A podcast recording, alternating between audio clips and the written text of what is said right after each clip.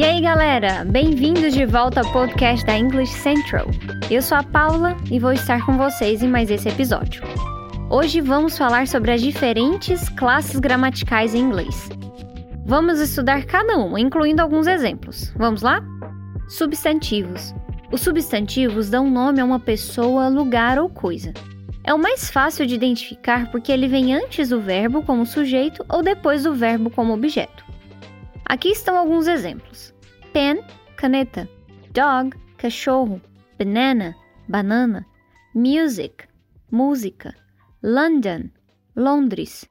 Os substantivos podem ser singulares ou plurais. Você consegue identificar os substantivos na frase I like to play basketball? Pronomes.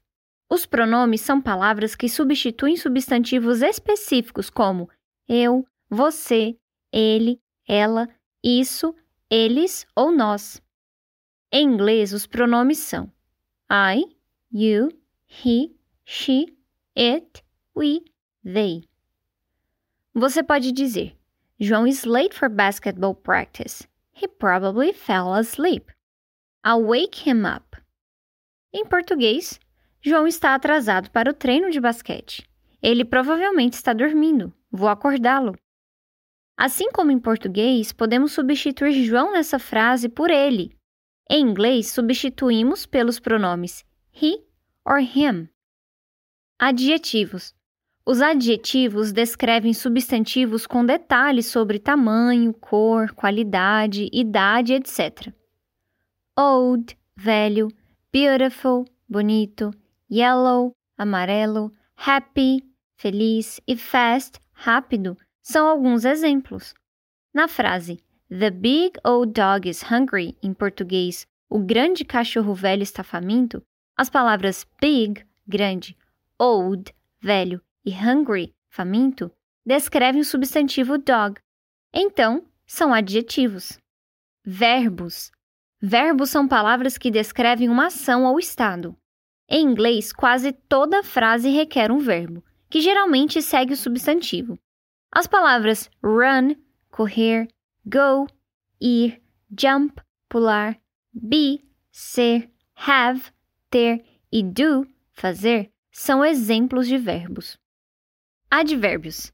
Os advérbios descrevem um adjetivo, um verbo ou outro advérbio e terminam em li, ly. Eles também podem descrever adjetivos e outros advérbios.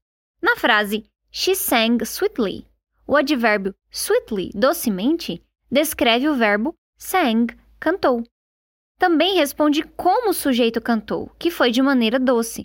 Então essa frase poderia ser dita em português: Ela cantou docemente. Preposições. As preposições indicam a relação entre substantivos ou frases nominais com outras palavras em uma frase. Geralmente são usadas para mostrar localização, direção ou tempo. As preposições em uma frase são seguidas por um objeto, que pode ser um substantivo, uma frase nominal ou um pronome. Alguns exemplos incluem on, in, at, by, under, up, beside, to, out, from e for. Conjunções. Uma conjunção é uma palavra que une frases ou sentenças em uma frase. As conjunções permitem construir frases complexas que expressam várias ideias. Em vez de repetir palavras como She is beautiful, she is smart, she doesn't know it, ela é bonita, ela é inteligente, ela não sabe disso, você pode dizer She is smart and beautiful, but she doesn't know it que em português ficaria como: ela é bonita, inteligente, mas não sabe disso, não percebe isso. Alguns exemplos de conjunções são for, either, both, and, or, since, etc. Interjeições. Uma interjeição pode ser uma palavra ou frase usada para expressar a emoção do falante. As interjeições são um pouco diferentes porque não estão gramaticalmente relacionadas ao resto da frase. Elas também são frequentemente seguidas por um ponto de exclamação. Uau! e ups são apenas dois exemplos de interjeições. Para resumir, as classes gramaticais formam a base da língua inglesa. Se você alguma vez se perguntar a qual classe gramatical uma determinada palavra pertence, a melhor solução é verificar em um dicionário ou usar o aplicativo da English Central.